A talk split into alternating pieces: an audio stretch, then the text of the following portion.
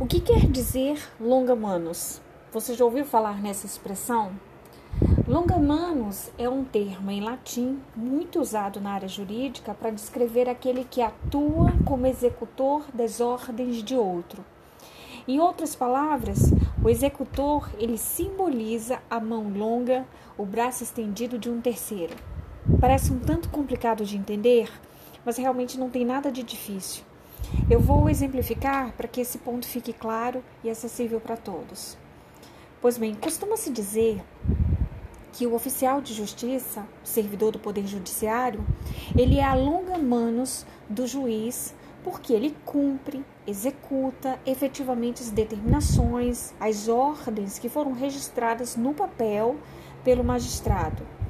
Ele é, simbolicamente falando, é claro, considerada a mão do juiz atuando do lado de fora do fórum, atuando na rua.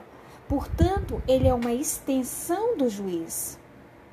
O advogado, por exemplo, ele é a longa manos jurídica do seu cliente, buscando a todo tempo alcançar não o seu próprio interesse em juízo, mas sim o interesse daquele que representa, não é verdade?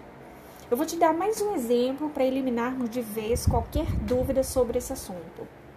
No direito penal, é considerado longa-manos aquela pessoa que mata alguém a mando de outrem, em obediência à ordem, ao comando de outro.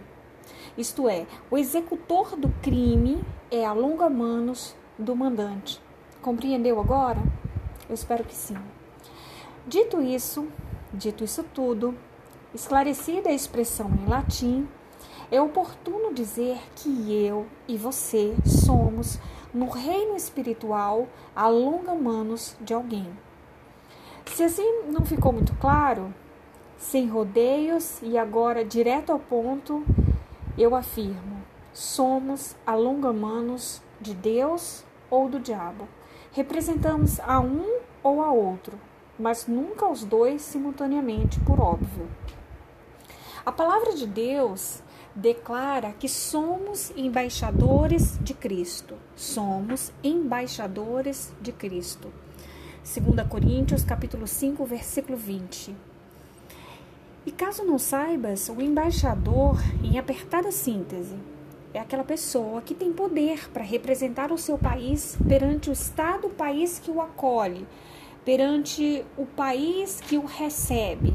Então, ele é a maior autoridade de uma nação fora da sua nação de nascimento, de origem. Então, por exemplo, o embaixador do Brasil em Israel, ele é a maior autoridade brasileira lá naquele país, lá em Israel. Semelhantemente, ocorre conosco, já que representamos a Cristo na terra e somos capacitados por Ele para executar com excelência essa importante missão que nos é confiada. Somos a longa manos de Cristo. Somos as mãos de Deus quando representamos o seu interesse. Somos os braços estendidos de Cristo quando fazemos a sua vontade. Somos as suas mãos curando, abençoando, amando, perdoando, realizando boas obras. Somos a longa manos de Deus quando agimos com compaixão para com o próximo e suprimos as suas necessidades ao socorrer o faminto, o sedento, o enfermo, o necessitado de roupas ou de atenção. Quando choramos com os que choram ou nos alegramos com os que se alegram, somos representantes de Deus. Esse é o verdadeiro embaixador cristão.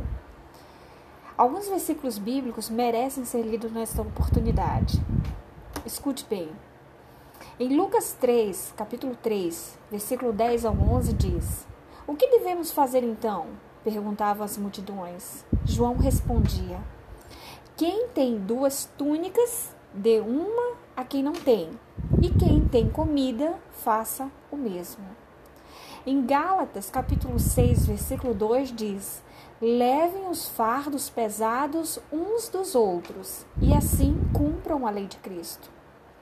Em Filipenses, capítulo 12, versículo 4, diz: Cada um, cada um, cuide não somente dos seus interesses, mas também dos interesses dos outros. Forte, né? Especialmente porque nós vivemos tempos em que muitos cristãos só olham para os seus próprios umbigos, que só representam os seus interesses, ignoram aqueles que estão ao seu redor, chorando, clamando. Eles estão sempre em primeiro lugar egocentrismo, exclusivismo puro. Os que agem assim não são embaixadores de Cristo. Estão na igreja, mas não passa disso. Eles têm fé, mas não têm obras. Longamanos de Deus ou do diabo? A quem você tem representado? Pense nisso. A paz.